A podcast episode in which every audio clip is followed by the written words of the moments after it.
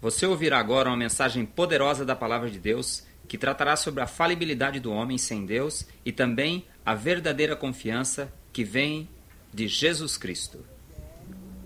É melhor refugiar-se no Senhor do que confiar no homem. A autoconfiança é uma das ênfases do pensamento contemporâneo. A tendência generalizada de se acreditar, de se acreditar toda a confiança ao ser humano. É há uma tendência. Você precisa confiar em si mesmo.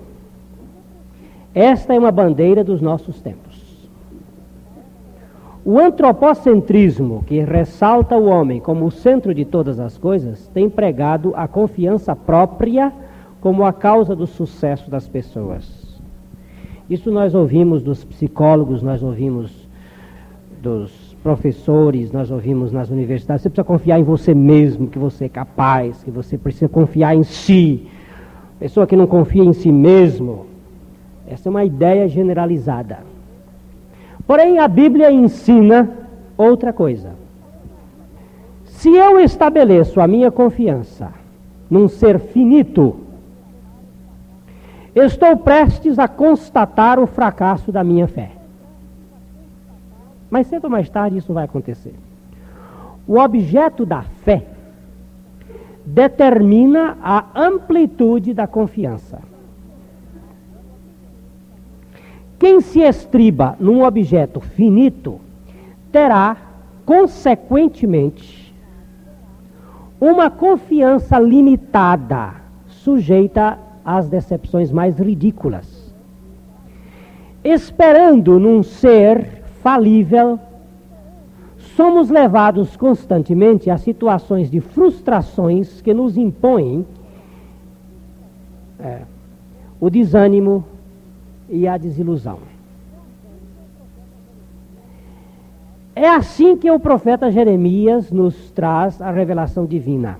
Maldito o homem que confia no homem e faz da carne um mortal o seu braço e aparta o seu coração do Senhor. Jeremias 17, 5. Para o homem odierno, isto, o homem contemporâneo, esta palavra parece desatualizada e desnecessária, mas a palavra de Deus não faz concessões para agradar às mudanças da moda. O que confia no seu próprio coração é insensato. Provérbios 28, 26. Uma fé finita é ilusória e decepcionante. Aquele que se fundamenta em sua própria capacidade, em seus sentimentos, pode de repente constatar um desequilíbrio emocional e ser envolvido por um transtorno que o deixe totalmente à deriva da corrente das águas, ou na corrente das águas. Tenho encontrado verdadeiros Hércules emocionais enleiados em crises que os tornam anões, conduzidos pelos caprichos de outros. É por esta razão que a Bíblia não deixa margens para que coloquemos a nossa fé em qualquer coisa que esteja sujeita ao desgaste, depreciação ou mudanças. Aquele que confia nas riquezas cairá. Provérbios 11, 28. Por quê? As riquezas são perecíveis. A traça e a ferrugem as consomem e os ladrões minam e roubam. Mateus 16, Mateus 6, 19. Confiar num objeto que, não, que está sujeito, que está susceptível da destruição ou qualquer avaria significa ter uma confiança perecível e decepcionante. A confiança exige um fundamento imutável. É de sua natureza a estabilidade. Confiar e desconfiar produz um dualismo desintegrante da personalidade. O homem precisa de um objeto de fé que mereça confiança. Isto indica que o objeto de fé deve ser infinito, imutável. O coração só encontra descanso quando Deus se torna a realidade da sua fé. Não o Deus das religiões ou da imaginação, mas o Deus da Escritura e da revelação. O homem só se manifesta em fé quando encontra com a palavra de Deus, quando se encontra com a palavra de Deus. Há nas regiões abissais, no fundo dos mares, muitos peixes que são cegos. Esta cegueira é fruto da ausência de luz nessas regiões. São peixes que possuem o aparelho visual, mas não conseguem ver porque faltou a estimulação luminosa. Há neste mundo muita gente incrédula e desiludida exatamente porque lhe faltou a palavra de Deus que poderia gerar a fé. E assim a fé é pelo ouvir e o ouvir pela palavra de Deus. Romanos 10, 17. Encontrando a revelação da palavra de Deus, somos levados à experiência da confiança que produz em nós um estado de descanso e equilíbrio. Outra razão ainda temos nós para incessantemente dar graças a Deus é que, tendo vós recebido a palavra que de nós ouvistes, que é de Deus, acolhestes, não como palavra de homem, e sim como em verdade é a palavra de Deus, a qual com efeito está operando eficazmente em vós, os que credes. 1 Tessalonicenses 2, 13. Há uma grande crise em nossos dias, uma crise de fé. Podemos até encontrar muita gente supondo ser portadora de uma grande fé, mas na realidade é uma presunção tola. Jesus elogiou o centurião romano porque viu nele um homem que se apoiava na palavra. Mas o centurião respondeu: Senhor, não sou digno de que entres em minha casa, mas apenas manda com uma palavra e o meu rapaz será curado pois, to, pois também sou homem sujeito à autoridade, e tenho soldados às minhas ordens. E digo a este, vai, e ele vai, e a outro, vem, e ele vem. Continua lendo que eu perdi. E ao meu servo faz isto e ele o faz. Ouvindo isto, admirou-se Jesus e disse aos que o seguiam: em verdade vos digo, vos afirmo que nem mesmo em Israel achei fé como esta. A desorganização da personalidade é uma questão de falta de confiança em si, não em si, mas em Deus, por meio da palavra, a Bíblia. Bendito o homem que confia no Senhor e cuja esperança é o Senhor. Jeremias 17, 7.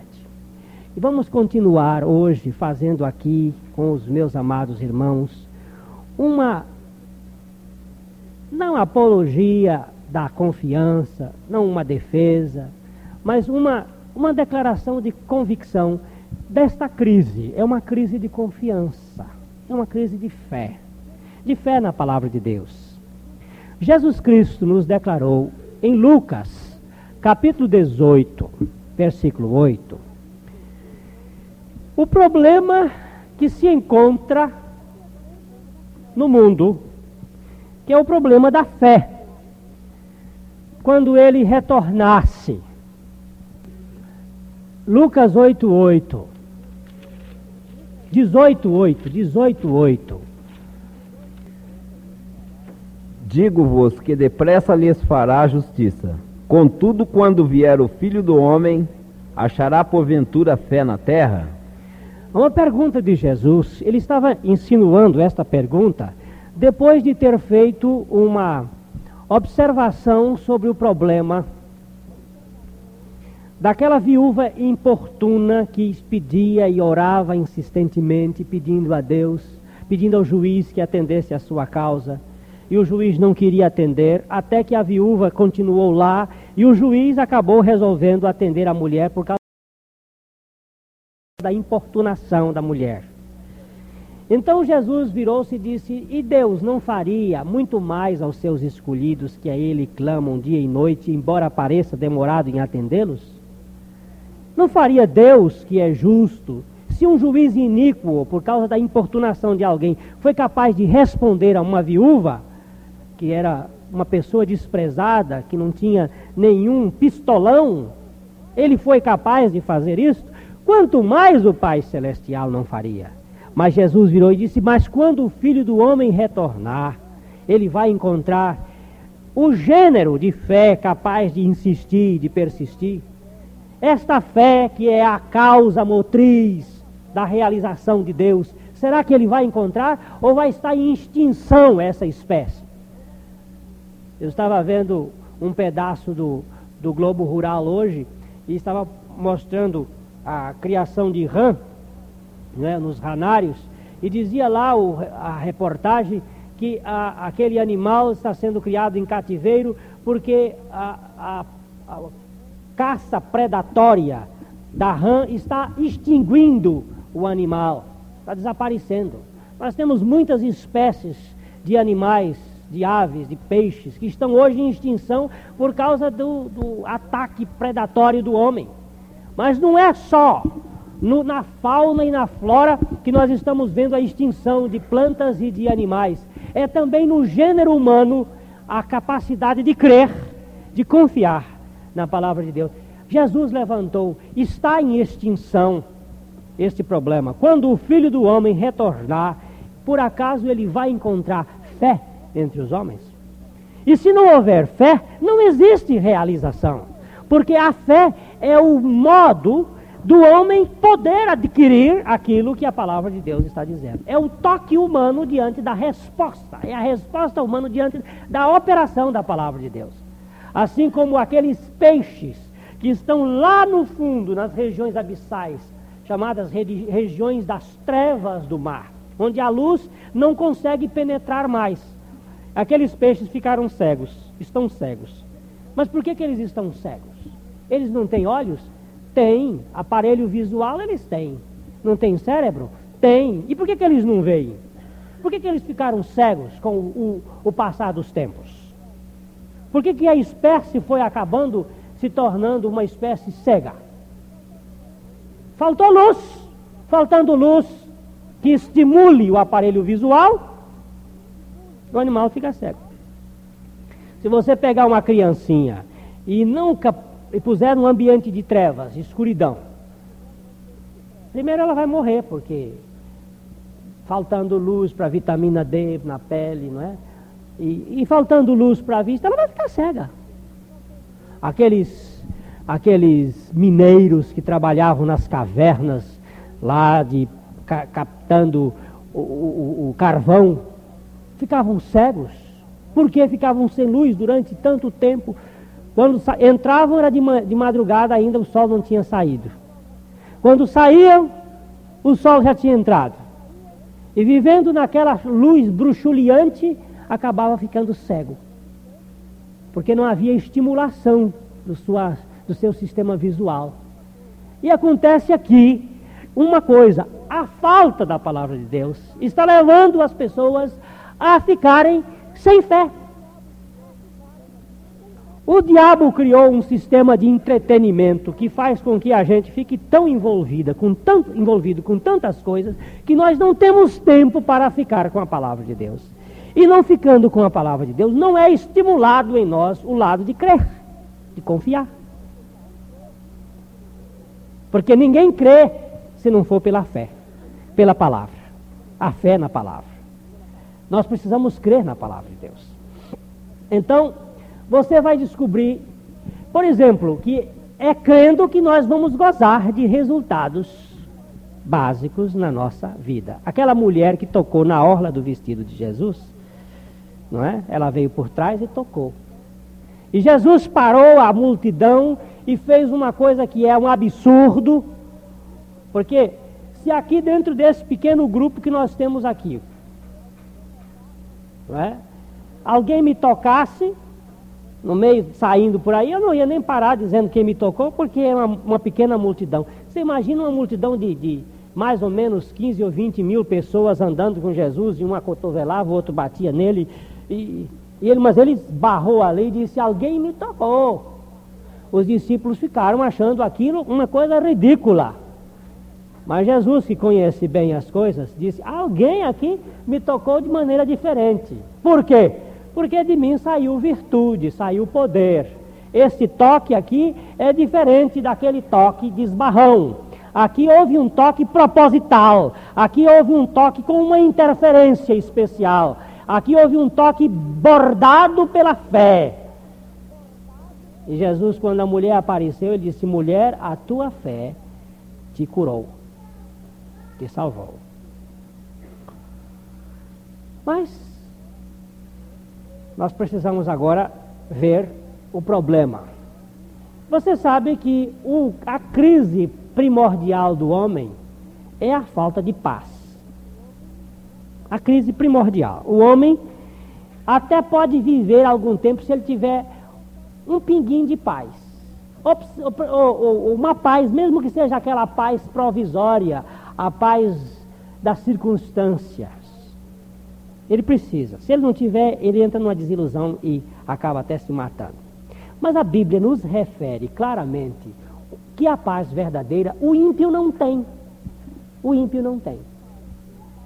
E em, Salmo, em Isaías 48, versículo 22, a palavra de Deus nos mostra que os ímpios são destituídos deste ponto que se chama paz. E nós vamos ver por que, que eles não têm paz. Mas os ímpios não têm paz, diz o Senhor. Veja o, 30, o, o 57, o versículo 21. Mas os ímpios não têm paz, diz o Senhor. Mas os ímpios são como o mar bravo, que não se pode aquietar e cujas águas lançam de si lama e lodo. Os ímpios, diz meu Deus, não têm paz. Os ímpios não têm paz. Se você vir, se você vir que você não tem paz, diga tão somente uma coisa: eu não tenho paz. Então, pode escrever de um lado, igual a ímpio, sou um ímpio. Se eu não tenho paz, eu sou ímpio. Alguém diz assim: ah, mas eu tenho paz. Cuidado também com a falsa paz. Porque existe uma coisa que se chama falsa paz. Até um hino que nós cantamos no cantor que diz assim: Vem Espírito Divino, grande ensinador, vem demole os alicerces da enganosa paz. Existe uma paz que é enganosa, é uma paz provisória, é paz das circunstâncias. Se essas circunstâncias forem roubadas, você perde a paz. Agora, a pessoa que tem paz, ele pode, pode vir o que vier. A paz não sai dele, porque a paz é a própria presença de Cristo. Deixo-vos a paz. A minha paz vos dou. Não vos la dou como o mundo a dá. Não se atemorize, não se turbe o vosso coração, porque esta paz é uma paz permanente. Agora você veja a palavra de Deus falando em Isaías 26, 3. Onde é que, que a paz de Deus vem se manifestar em nós? Isaías 26, 3. Tu, Senhor, conservarás em perfeita paz aquele cujo propósito é firme, porque ele confia em ti. Você olhou o verbo confiar aí? Por que, que ele tem paz? Porque ele confia. Porque ele confia. Você quer ver como é que a coisa fica boa? Você pode estar muito nervoso ou nervosa em casa sozinha, mas se chega um amigo que você confia, né, ali você logo se senta aí e fica feliz. Às vezes acontece que a gente está sozinho em casa. Outro dia eu fui fazer uma visita a uma senhora né, e ela estava tão agoniada. Quando nós chegamos lá e fizemos a, começamos a conversar, ela disse: Ô oh, pastor, foi Deus que mandou o senhor aqui. Foi Deus que mandou. Foi. O senhor sabe que a sua presença me trouxe tanta paz. Eu sei que essa paz é provisória, não é a minha presença que traz paz. Mas aquela é, é o estado de confiança improvisório que ela estava precisando para aquela hora. É uma paizinha, muito michuruca, que depois, quando eu for embora, ela pode ir embora também. E essa não é a que Deus quer dar para nós.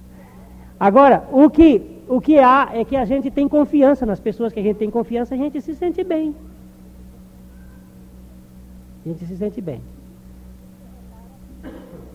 Você repara que o ímpio não tem paz porque ele não confia no Senhor. Mas o justo tem paz porque ele confia. E tu conservarás em perfeita paz aquele cujo propósito está firme, a mente está firme em ti, porque ele confia em ti. Uma coisa que faz a pessoa não se demover é, é a, a confiança no Senhor. Quando nós entramos no avião de São Paulo para Brasília, do meu lado entrou uma senhora muito distinta, sentou aqui do lado. E eu estava lendo Continuei lendo. E, e o avião começou a jogar. Essa região do Planalto Central, ela joga muito. É uma, uma das regiões assim que, inclusive, os pilotos não sabem bem por que, que, se, que joga tanto naquela região. Tem verdadeiros vendavais ali por cima. E ela fez muitas vezes o sinal da cruz. E ela dava lá, e daqui a pouco ela estava de novo é, fazendo o sinal da cruz. Quando eu percebi pela terceira ou quarta vez que ela estava puxando pelo sinal da Santa Cruz, eu puxei a minha Bíblia, eu não estava lendo a Bíblia, eu estava lendo um monte. Eu puxei a minha Bíblia, abri a Bíblia em cima assim, comecei a ler. Eu estava fazendo. Então ela olhou para mim assim, disse: O senhor é padre? Não, senhora. Eu tenho cara mesmo. Mas quem tem cara, quem vê cara não vê coração. Aí ela olhou assim e disse, qual é a sua igreja? Eu digo, é de Jesus. Eu não vou agora ficar criando casos na cabeça das pessoas e fechando o filtro das pessoas porque eu sou batista, eu sou presbiteriano, eu sou da de Jesus. Sou da de Jesus. A de Jesus é que me satisfaz. Muito bem. O senhor vai fazer o que em Brasília? Vou semear. Vou plantar lá em Brasília a boa semente da palavra de Deus. Ah, o senhor é pregador? Sim, senhora. E o avião está jogando muito. Ele está jogando um pouquinho. Mas a senhora sabe que esse avião não vai cair, não, não é? Não vai cair? Como é que o senhor diz com tanta segurança? Eu digo, porque eu confio no piloto do avião. O senhor conhece o piloto? Eu disse, conheço. Já há alguns anos que eu conheço. É, e aí ela, ela ficou pensando que era o piloto, eu, mas eu não quis mexer logo, eu digo, não, mas não é esse piloto que está indo. Esse daí vai só puxando o manche e mexendo aqui. O piloto que vai dirigindo esse avião chama-se Jesus Cristo. É. Deu aquele risinho de deboche, né? Aí ela já. Eu digo, não, essa pode ficar tranquila que esse avião não vai cair, não. Nós vamos chegar no nosso, no nosso destino. Aí ela disse, olha, a minha casa é a Casa Branca, lá da, da, do Lago Sul. É uma casa que parece muito com a Casa Branca, lá, no, lá nos Estados Unidos. Aliás, ela é falada no mundo inteiro. E eu digo, a minha também é a Casa Branca. É uma casa linda. Só que não é no Lago Sul. É no sul do lago. Ela vem de lá, uma casa especial, a mansão que Deus me deu. Aí eu fui brincando com ela. Ela disse: O senhor gosta de, de levar as coisas na troça? Eu digo: Não, porque as daqui vivem na traça. Eu preciso viver. Vamos viver uma outra, uma outra realidade. Essas daqui são perecíveis. A senhora, a senhora precisa realmente ter um descanso de confiar no Senhor. Bem lá em Brasília, ela saiu tão rápido que não, não tivemos nem tempo mais de conversar. Ela ficou assim meio mas está aqui uma história. Eu confio no Senhor. Mesmo que destrua tudo, mas eu continuo confiando.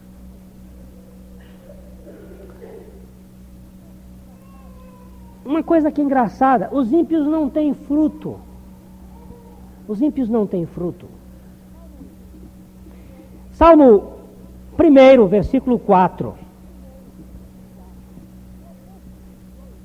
O oposto dos dois, versículo 2 e 3, é o 4. O, versículo 2 e 3 do Salmo 1 afirma: Antes tem o seu prazer na lei do Senhor, e na sua lei medita dia e de noite. Pois será como árvore plantada junto a ribeiros de água, a qual dá o seu fruto na estação própria, e cujas folhas não caem, e tudo quanto fizer prosperará. Isso é o justo, é o que confia. Ele tem prazer na lei do Senhor, ele medita, ele, ele caminha ele, e ele frutifica. Mas os ímpios, o 4. Não são assim os ímpios, mas são como a moinha que o vento espalha. Os ímpios não têm frutos. Eles são como moinha que o vento espalha. O que é moinha? É a palha que ficou amassada e foi tocada para frente. A gente chega lá em Brasília agora, a gente vê a cidade seca. Umidade relativa do ar, 13 graus. 13%. O deserto do Saara tem 15%. Brasília estava a 13%. Você lava uma roupa íntima e pendura assim. E dentro de casa o mais escondido possível, para que as pessoas não vejam. Duas horas depois, está esturricada, seca. Já foi embora toda a água. Tem que usar lábios, passar coisa nos lábios para não rachar. Seco, seco, seco. E aquela, aquele. E o povo joga um cigarro aqui, bate numa. pega fogo, porque está tudo seco. E o vento espalha aquela moinha, aquele coisa, dá aqueles tornados, não é tornado, aquele vento moinho que pega assim, sai correndo, aquilo que o povo diz, ó, o capeta vem vindo naquele. O rumãozinho, o povo lá no Nordeste, lá vem o rumãozinho, ele pega aquilo ali, zu, e sai levando para cima aquela moinha que o vento espalha, está morto. É isso que a Bíblia diz que o ímpio é.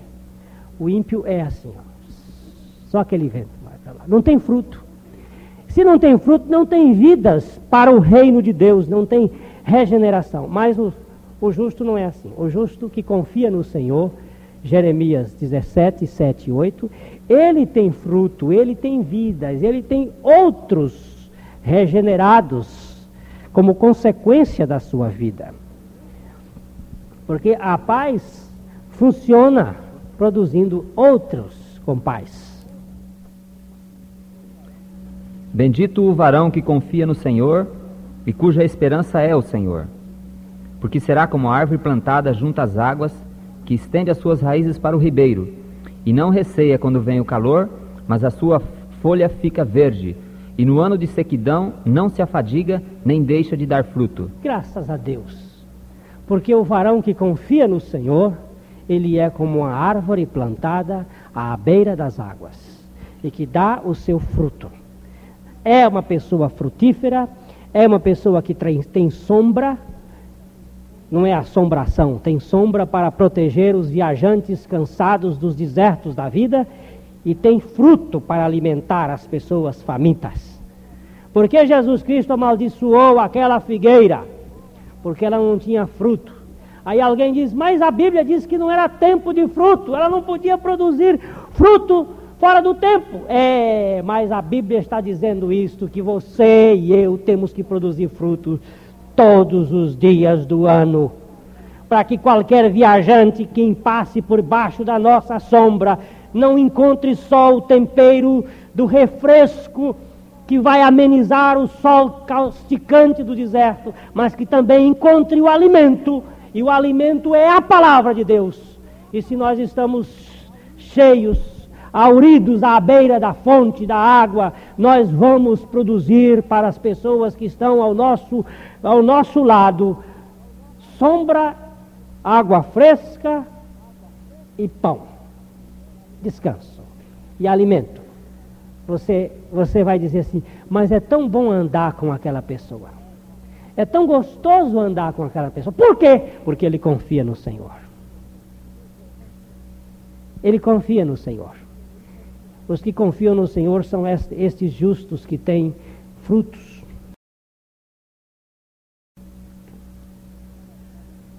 Uma das coisas mais interessantes no mundo moderno é a instabilidade.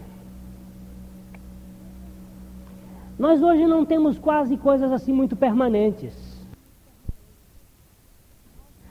O Aldous Toffler, naquele livro O Choque do Futuro, ele começou a mexer com o problema da transitoriedade da, das coisas. Tudo é transitório, é passageiro. É, a, a, as, os edifícios nos Estados Unidos que foram construídos quando ele escreveu aquele livro na década de 70, O Choque do Futuro, Aldo Toffler. Foi escrito. É, quando ele foi escrito, aqueles edifícios que tinham sido construídos com 10, 12, 15 anos atrás, que seriam edifícios relativamente novos, já estavam sendo destruídos porque se tornaram obsoletos. E era muito mais vantagem você destruir aquele construir um outro maior, com mais amplitude, do que manter aqueles edifícios em algumas cidades. É? Ontem nós estávamos vendo a crise da injeção da seringa, não, da agulha descartável dos, dos dentistas. Nós temos duas fábricas que fazem agulhas no Brasil. E as fábricas não dão mais conta pela demanda. É? Todo mundo com medo do AIDS, todo mundo com medo de, de doenças contagiosas.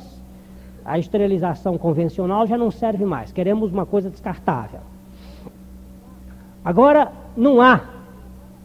Porque a, a descartabilidade vai tudo jogando fora, jogando fora e atirando fora. E, não é? Esse é do mundo moderno. A gente tem tanta coisa que você usa, usa uma vez e vai embora. É jogado fora. Essa instabilidade não é só no mundo secular, não. Ela também existe dentro do, da igreja. Em 1 Pedro capítulo 3, versículo 16, 2 Pedro, melhor, 2 Pedro 3,16, ele fala que existe uma categoria de gente instável e que estes instáveis são os responsáveis pela deturpação das Escrituras. Ao falar acerca desses assuntos, como de fato costuma fazer em todas as suas epístolas, nas quais há certas coisas difíceis de entender, que os ignorantes e instáveis deturpam, como também deturpam as demais escrituras para a própria destruição deles. Veja bem o que está falando aí. Paulo costumava falar, diz Pedro, coisas muito difíceis de entender, que os ignorantes e instáveis deturpam. Vocês querem ver aquela história que eu falei do secretário da, da, da Sociedade Bíblica, ainda há pouco? Eu ouvi aquele homem dizer aqui em Londrina, alguns anos atrás, um negócio que me arrepiou o cabelo. Foi assim. Numa palestra para pastores, ele disse o seguinte: as palavras de Paulo não têm o mesmo peso que as palavras do Evangelho. Hein? Estava dando o fruto dele, diz o Elias ali. As palavras de Paulo não têm o mesmo peso das palavras do Evangelho. Porque o Evangelho foi Jesus quem disse. E as palavras de Paulo foi ele que disse. Aí eu disse para o reverendo Messias que estava do meu lado: Dá licença, Messias. Ele disse: Eu também. Vamos sair nós dois. Vamos cair fora porque chegou um ponto aqui que nós não temos mais nem para ouvir. Sabe por quê? Porque a Bíblia diz que as profecias não são de particular elucidação de homem algum. Mas estes homens falaram pela revelação do Espírito Santo. E eu não vou dar crédito a um homem que tenha o título que tiver, que disser que a palavra de Deus tem dois pesos e duas medidas. Ali tudo é revelação. Então, tchau e bênção. E agora nós vemos o fruto. Não, não, não. Me desculpe, mas aqui para mim é o mesmo peso. E Paulo não teve aqui uma coisa para fazer conta para lá, para cá, não. Ali é a verdade. Mas os ignorantes e instáveis, por que, que são instáveis? Por que, que a pessoa é instável? Salmo 125, versículo 1. O que é que faz uma pessoa ser instável? Nós olhando este salmo bem, bem na, todo mundo sabe esse versículo, mas é que não lembra. Os que confiam no Senhor serão como o monte de Sião, que não se abala, mas permanece para sempre. É. Os que confiam no Senhor serão como o monte de Sião. Não se abala. A instabilidade. Os que confiam não se abalam. O apóstolo Paulo disse: Olha, vocês precisam ouvir e não ser como determinadas pessoas, que são como a cana agitada pelo vento. Qualquer ventinho de doutrina que aparece aí, você corre para lá. Aparece um outro, você corre para cá. Você fica aí feito barata tonta. Eu tenho uma moça que me telefona de, de Niterói. E ela chega para mim e diz, mas o pastor fulano de tal me disse isso, isso e isso. Eu digo, o pastor fulano de tal está mentindo, porque a Bíblia não diz isto. Mas o, não, você não tem que olhar para pastor Glênio, nem para pastor Abuchaim, nem para pastor fulano de tal. Você tem que olhar para a palavra de Deus que declara. Essa sua instabilidade é que você não se firma na palavra, você firma no seu comportamento, você se firma na palavra do pastor, você se firma na palavra do guru, mas você não se firma na palavra de Deus. Por isso fica feito biruta. O, o vento sopra, vira a cara para colar. O santo sopra, vira a cara para colar. Esses birutas tontos. Para com isto. Não tem confiança. Olha, Deus disse: daqui eu não saio, daqui ninguém me tira.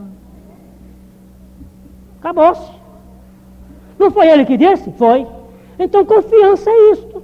Por que, que é crise? É crise da falta de confiança. Confiança em quê? Na palavra de Deus. O Salmo 112, versículo 7. A gente não vai ler o Salmo, o pedaço todo, o tempo está correndo, mas seria interessante depois você ler ali a diferença do justo, né? o justo, o justo, vai acontecendo coisa do justo. Mas no verso 107, os versos 7 nos afirma. Não se atemoriza de más notícias. O seu coração é firme, confiante no Senhor. Aleluia. Não fica com medo de más notícias. Pode vir a notícia que vier. O mundo está tá acabando. Mas eu estou firme no Senhor. Eu até vou dizer um negócio aqui. Quando uma pessoa se atemoriza de más notícias, ou gosta de espalhar más notícias, aí tem todo indivíduo que sabe uma coisa logo e pega no telefone e começa a contar para todo mundo, pode saber que aí tem. Aí tem. Esses espalhadores de más notícias, eles gostam por causa de um problema psicológico dele, mas é um problema de confiança. Tenha cuidado com gente que gosta de contar má notícia. E tenha cuidado também com gente que no dia da, mais notícia, da má notícia vira o. arranca os cabelos. Ah, Morreu! Isso aí vai sair feio lá no coisa, mas vai sair assim mesmo lá na gravação. Mas é bom que saia para o outro ficar lá pensando que é um fantasma. Esses que não confiam, que na hora fica todo apavorado, todo agoniado. Mas os que confiam no Senhor, esses são como um monte de Sião. Não se abalam. Não se abalam. Eu sei em quem tenho crido. Estou bem certo de que é poderoso para guardar o meu depósito, a minha vida até o dia final. A infelicidade é outra característica terrível do nosso tempo. Pessoas que vivem felizes, resmungando. Nada faz feliz. O indivíduo fica, fica numa infelicidade louca. Né? Gemendo. Mas sabe por quê? Olha 1 Coríntios 5, 15, 19. 1 Coríntios 15, 19. Por que, que as pessoas são infelizes? Se esperamos em Cristo, só nesta vida, somos mais miseráveis de todos os homens. Você sabe como é que chama isso? Confiança falsa. Eu só espero aqui nesta vida. A minha esperança ou a minha confiança é apenas aqui neste mundo. Mas aí nós somos o quê? Os mais infelizes, mais desgraçados de todos os homens. Aliás, a palavra infeliz na Bíblia, ela é rara. Vocês sabiam disso? Caça a palavra infeliz na Bíblia que vocês vão achar muito pouco. Ela é muito rara. Ela, eu só, só já encontrei duas vezes a palavra infeliz. Em Apocalipse 3,17 também aparece essa palavra infeliz. Isso é característica dos pseudos evangélicos. O mundo tem uma alegria dele, mas os pseudos evangélicos são infelizes, porque eles só esperam em Cristo apenas nessa vida. E a sua preocupação é aqui. E olha onde é que eles estão. Evangélicos aí que eu chamo, não é das igrejas evangélicas, não. Que estão dentro do evangelho, dentro das igrejas, pseudos cristãos. Eles são infelizes, são as pessoas mais infelizes. São esses que esperam aqui e que se denotam como, diz aí, 3, Apocalipse 3, 17.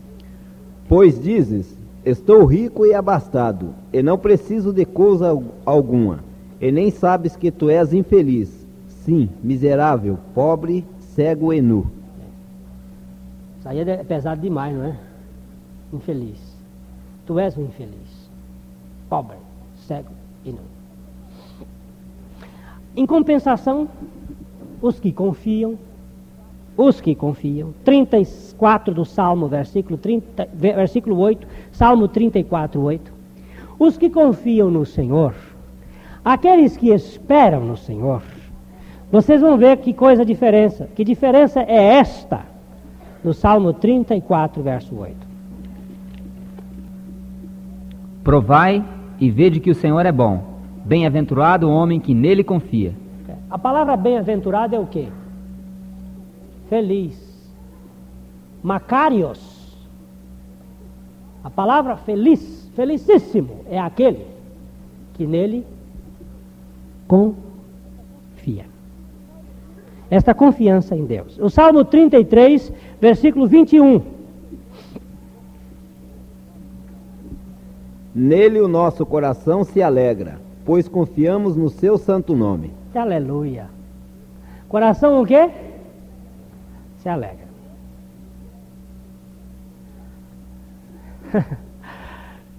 eu, eu ouvi uma história interessante. Camarada acordou de noite e ligou para o veterinário e disse para o veterinário duas horas da manhã, seu veterinário, venha correndo aqui cortar o rabo do meu cachorro. Mas cortar o rabo do cachorro duas horas da manhã, por que, que não deixa? Espera, moço, você me acorda aqui às duas horas para cortar o rabo. Diz, não, eu preciso que você venha urgentemente. Mas eu estou cansado. Disse, eu pago o triplo, mas venha cortar o rabo do meu cachorro. Mas espera aí, por que essa sua insistência de cortar o rabo do cachorro agora às duas horas? Disse, porque eu acabei de receber um telefonema da minha sogra. Ela vai chegar amanhã às seis horas da manhã e eu não quero nenhuma manifestação de alegria do meu cachorro. Nem do cachorro. Corte o rabo do cachorro. Estas alegrias eh, são engraçadas. Né? Eu quero que você corte mesmo. Agora, agora eu vou lhe dizer um negócio aqui. Há uma alegria que é permanente. Que mesmo cortando o rabo do cachorro, ela se manifesta. Uma alegria que vem dentro de nosso ser.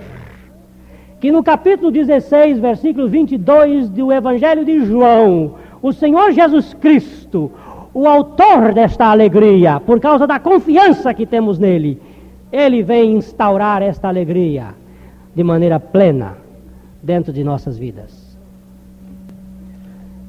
Assim também, agora vós tendes tristeza, mas outra vez vos verei. O vosso coração se alegrará, e a vossa alegria ninguém poderá tirar. Dá para tirar a alegria que Cristo colocou no nosso coração? Não dá. É por isso que a própria tristeza ela vem ali e pousa. Mas depois ela vai embora. porque ela não encontra alimento nem abrigo nesta árvore de alegria. Ela vai logo embora.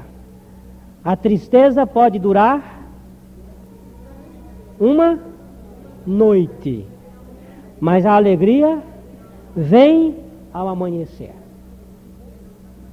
Não vai, não sai, não sai. E você precisa saber de uma coisa. Lá no livro de Neemias, eu não estou lembrado do texto agora, não sei se é 10, 9, 9, 10, uma coisa assim. A Bíblia diz assim: a alegria do Senhor é a nossa força. Você sabe qual é a principal arma do diabo para, para, para destruir uma pessoa? Sabe qual é a principal arma do diabo? É a dúvida, mas é, é através da tristeza, do desânimo. Pondo desânimo numa pessoa aqui, você pode pegar e dizer: esse aqui, esse aqui agora está fora de combate. Está todo mundo combatendo aqui firme e forte. Aí ele lança um dardo inflamado aqui para produzir tristeza no sujeito lá. Pum! Bateu lá ele. Vira mais, pior do que Jeca Tatu. Vira o tatu mesmo do Jeca. Vai lá pro buraco, pra fossa. Fica lá. Ah, então aí fica aquela coisa. A tristeza, aí pronto, aí o diabo diz assim, agora eu vou fazer ao redor dele aqui, batendo como índio, está dominado. Mas se você quiser ver como é que não se domina uma pessoa, você quer ver? Deixa a alegria de Deus irradiar no coração dela para ver se destrói. Davi ficou lá com a cara no chão orando por causa do filho dele. O para pedindo a Deus que salvasse o filho. Na hora que chegaram, ele escutou um buchicho da boca dos, das criadas do palácio, dizendo: O que, que vocês estão cochichando aí? Quem cochicha, seu rabo espicha. Quem é que está cochichando aí? O que, que vocês estão cochichando? A criança morreu. Davi levantou, tomou banho, passou óleo no cabelo, untou-se e foi para o templo louvar. Aí não entenderam. Como é? Quando a criança estava viva, cobria-se de pó, de cinza, de saco e ficava com a cara no chão. Agora que a criança morreu, ele disse: enquanto eu estava orando por ela, pedindo uma esperança, eu estava clamando. Mas depois que ela morreu, é hora de eu exaltar a Deus. Este homem foi que escreveu o livro dos Salmos. Este homem que fala mais de alegria no Velho Testamento é um homem que entende o que se chama alegria do Senhor em meio das circunstâncias mais adversas. E se você não souber o que é isso, você é presa fácil do diabo. Na hora que ele passar a chuteira em você, você cai acolá e fica prostrado. Mas a Bíblia diz: a alegria do Senhor é a nossa força. Vocês sabem por que, que muita gente não louva a Deus? Canta assim, até canta.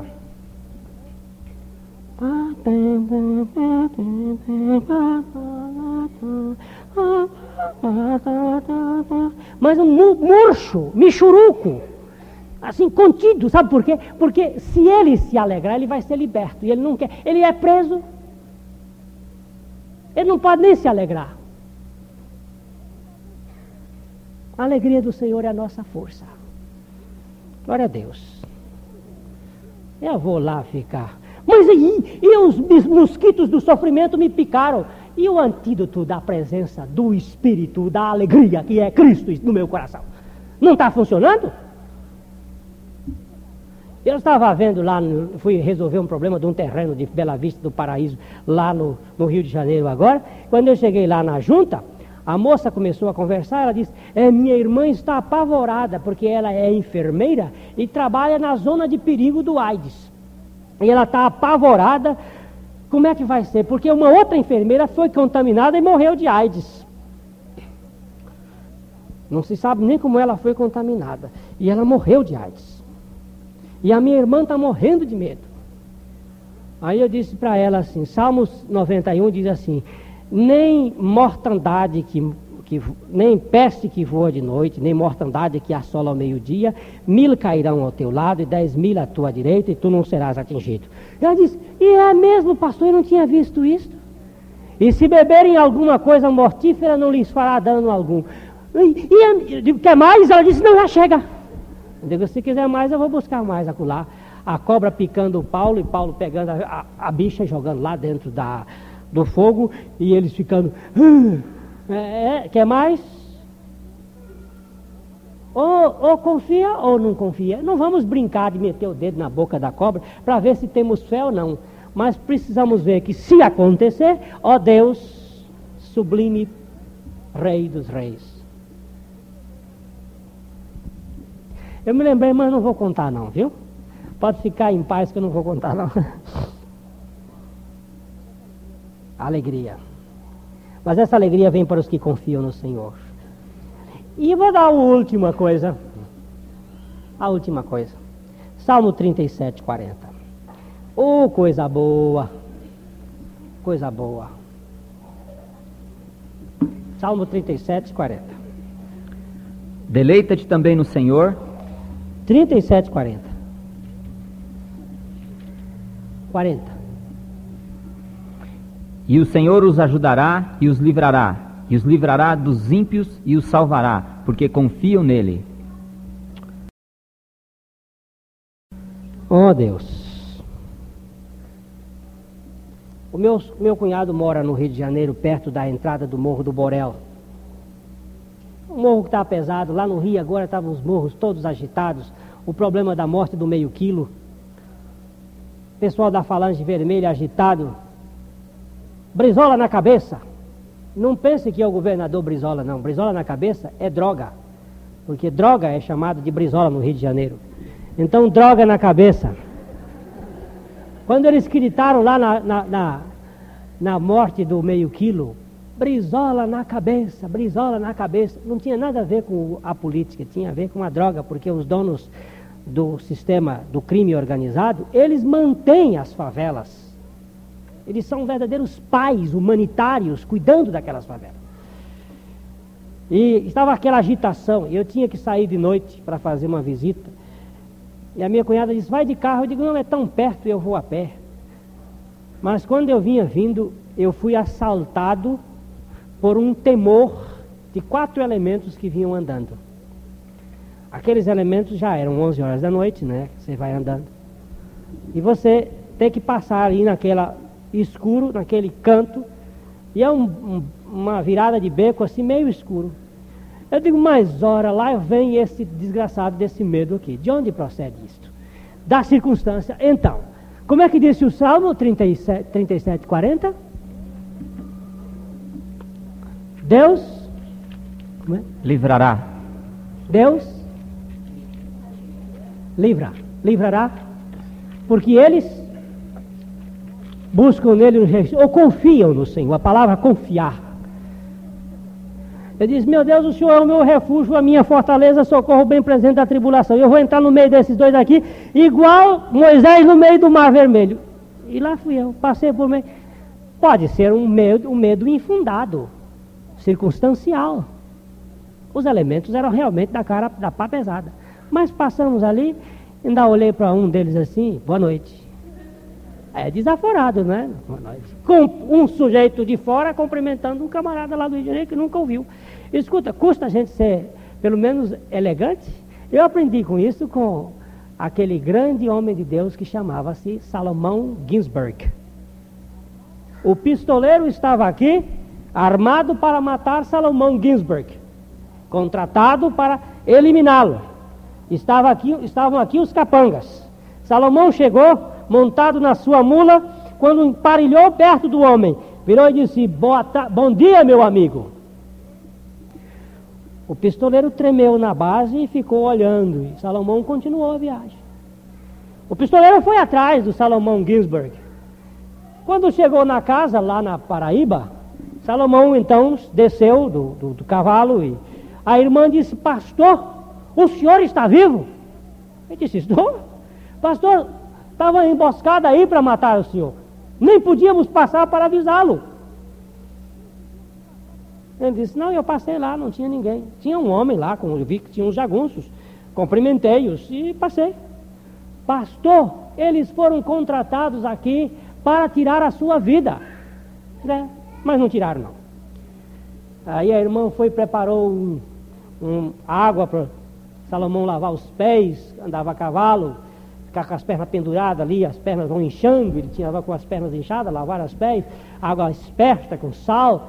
Quando ele estava com os pés dentro da bacia, chegou criminoso, cangaceiro, parou na porta. O senhor é o senhor Salomão Gisberg? Sou eu. Eu fui contratado para matá-lo. Mas por que, que o senhor me chamou de amigo? Bom dia, meu amigo. Então ele contou que quando ele chamou bom dia, meu amigo, ele tremeu. Como é que um, um inimigo me chama de amigo? Eu vou para matar esse homem e esse homem me chama de amigo. Não quero confiar mais em ninguém, não, sabe? Quero confiar em ti. Tu és o arrimo da minha sorte. E aqui, olha que o negócio, o mapa é esse aqui, chama-se As Escrituras Sagradas. O mapa está aqui. Ninguém confia em Deus fora desse caminho. Porque é pela palavra que nós somos levados ao conhecimento. Paizinho, muito obrigado. Porque a tua palavra nos firma os passos. Porque somos guardados em teu precioso nome. Nem um fio de cabelo cai de nossa cabeça sem a tua permissão. Louvamos-te pela tua soberania. Quando tu queres, tu fazes. Fazes coisas às vezes que a nossa mente não entende. Mas nós podemos te louvar mesmo não entendendo, porque reconhecemos de que tu és o Todo-Poderoso. O nosso coração se acalenta diante da tua presença. Graças te damos, Pai pela verdade de que os que confiam no Senhor são felizes, são frutíferos, estão firmes. Os que confiam no Senhor têm paz. Graças te damos porque tu livras os que confiam em ti. Oh meu Deus, muito obrigado. Tu és o Todo-Poderoso. Nós te adoramos. Nós te damos graças porque a tua palavra não muda apesar das circunstâncias. Mesmo que essas circunstâncias sejam opostas, tua palavra é imutável. E nós descansamos nela. E te bendizemos e te adoramos. Porque tu fazes uma obra perfeita em nós. Por Cristo Jesus. Amém. Esta mensagem foi ministrada por pastor Glênio Fonseca Paranaguá. Se você deseja saber mais sobre a regeneração em Cristo Jesus, comunique-se conosco. O nosso telefone é 22 30 37 ou pelo nosso endereço, Avenida Paraná, 76A, Londrina, Paraná.